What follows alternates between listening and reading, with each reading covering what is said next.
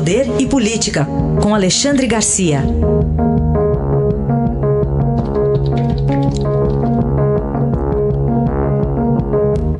Alexandre, bom dia.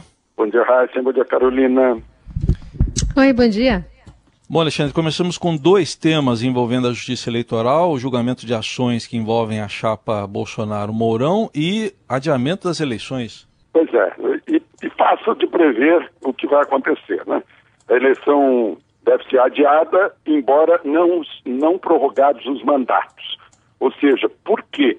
Uh, não está, o pessoal não está conseguindo sair em campanha eleitoral por causa da quarentena, a campanha vai ser empurrada mais para frente, né? e aí a eleição também vai ser empurrada mais para frente, depois uma correria para dar posse para os prefeitos e vereadores eleitos uh, este ano.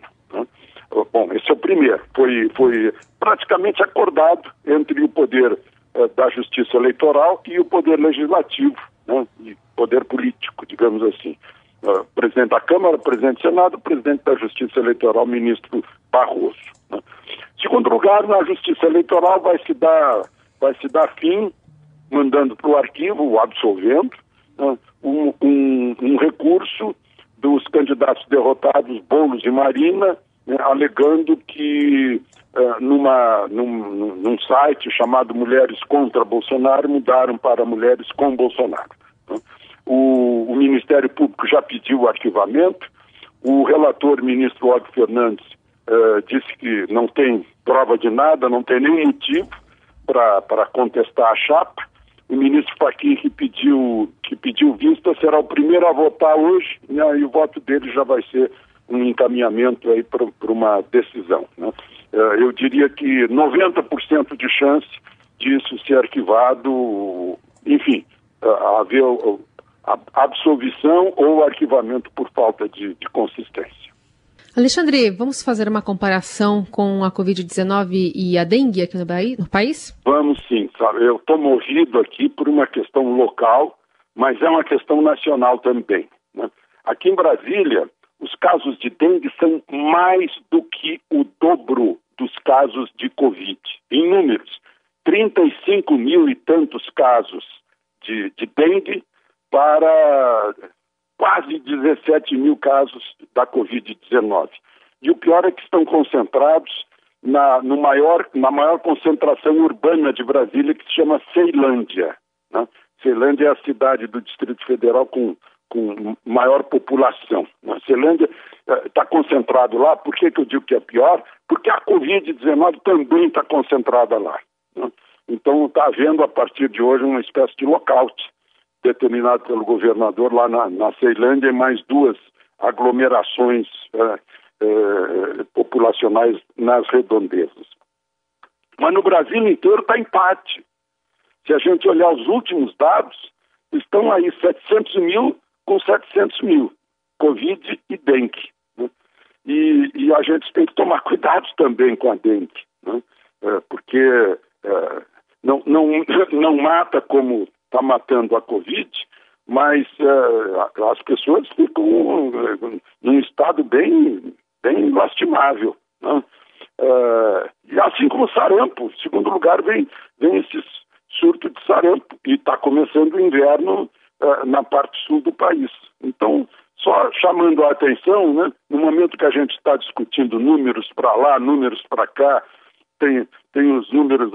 Eu estou checando agora três pontos, né?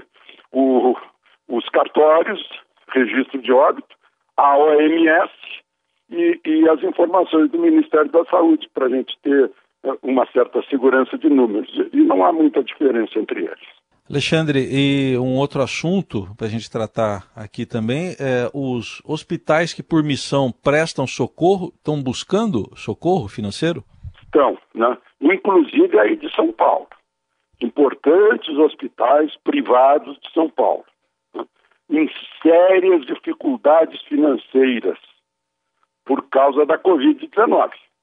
Né, e, e, não são só os hospitais que estão em sérias dificuldades, os pacientes também. Né. Outro dia eu mencionei a informação de um cardiologista que, que tem milhares de transplantes cardíacos né, na sua biografia Ele me contou, surto de infarto em casa, porque a pessoa sente dor no peito e está com medo de se contaminar no hospital, fica em casa. Né? Assim como o agravamento de casos de doenças graves, câncer, por exemplo, que se retardam aplicações de radioterapia, de quimioterapia, alguma cirurgia necessária, né? uh, e outras doenças também que demandam uh, cirurgias eletivas, né? as cirurgias estão se tornando emergenciais, porque as pessoas estão com medo de ir para casa. E do, na outra ponta, hospitais privados vazios, né? com ociosidade, tendo a mesma despesa permanente, mas não tendo faturamento, né? porque eles agem também como hospedarias, eles, é, é, é eles cobram né, as internações nos hospitais privados, nós sabemos disso. Né?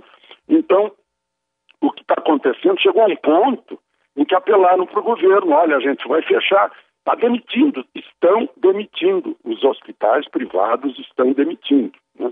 Também é, ficou assim notícia paralela, não se trata de Covid, não se fala nisso. O BNDES anunciou ontem que abriu um crédito de 2 bilhões, e eu acho que não, é, não será suficiente, para atender a essa demanda emergencial dos hospitais, para manter os hospitais abertos, funcionando sem muitas demissões. Não só hospitais, como clínicas e até laboratórios. Né? Vejam só a, as, as, consequências né, de, de a gente não ter uma visão de 360 graus para o país, ficar focado apenas numa questão que é grave, né? mas não, as outras se agravam se a gente não prestar atenção. Alexandre Garcia, volta amanhã ao Jornal Eldorado. Obrigado. Até amanhã. Até amanhã.